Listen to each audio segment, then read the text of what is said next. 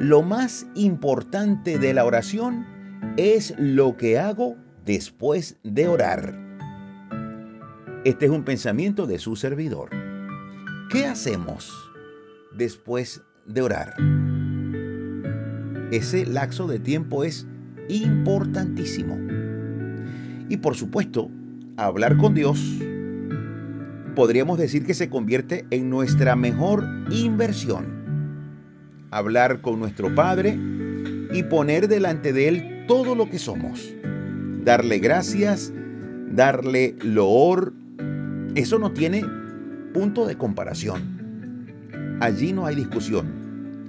Pero no menos importante es el tiempo que transcurre después que he orado ese tiempo posterior a la oración es vital, porque en él demostraré qué tanto confío en la oración que acabo de hacer.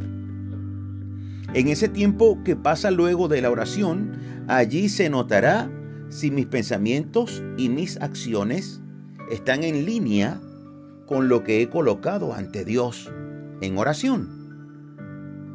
Así que lo que hago después de orar, de alguna manera viene a ser tan importante como la misma oración.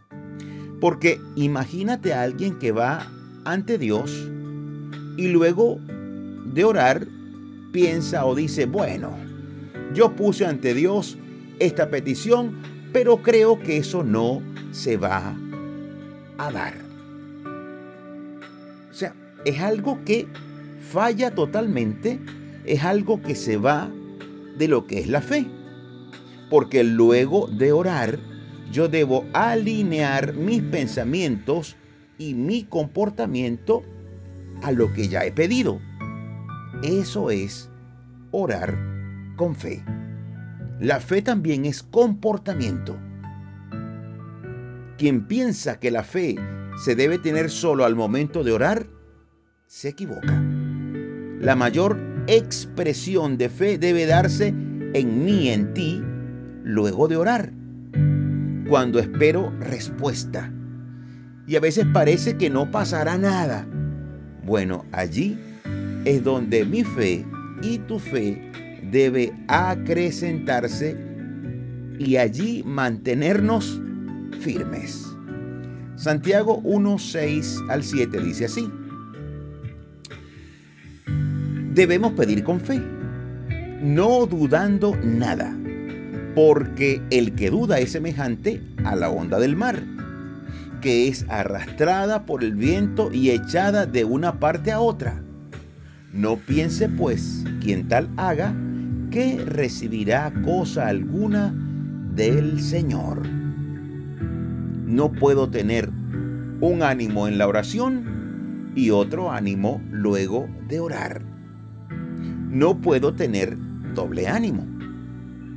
Porque eso me impedirá recibir las bendiciones, los milagros y ojo, hasta la salvación podría perderse en una persona que tiene un ánimo hoy y otro mañana. Hoy creo, mañana no. Eso no debe ser así. Santiago 1.8 dice así, el hombre de doble ánimo es inconstante en todos sus caminos. Así que, mi hermano, mi amigo, no debemos ser personas de doble ánimo. Vamos a orar a nuestro Padre Celestial para que nos aumente la fe y para que aumentada nuestra fe se haga estable y continua una fe que se mantenga en el tiempo. Repite por favor después de mí estas palabras. Jesús de Nazaret, tú eres el autor y consumador de la fe. En ti comienza y se perfecciona.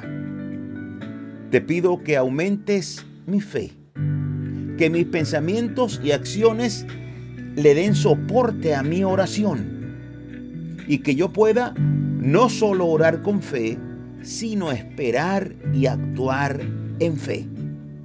Ayúdame Señor, sé que en ti todo lo puedo lograr. Entra en mi corazón, yo te recibo como mi Salvador y como el Rey de mi vida. Gracias Jesús. Amén y amén. Hermoso. Deseo cerrar con el pensamiento de inicio.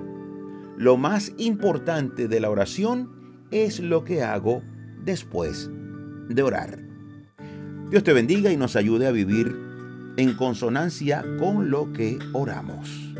Me despido como siempre súper agradecido con Dios porque nos permite seguir aquí dando pisadas de fe junto a ti. Hasta la próxima, Dios mediante.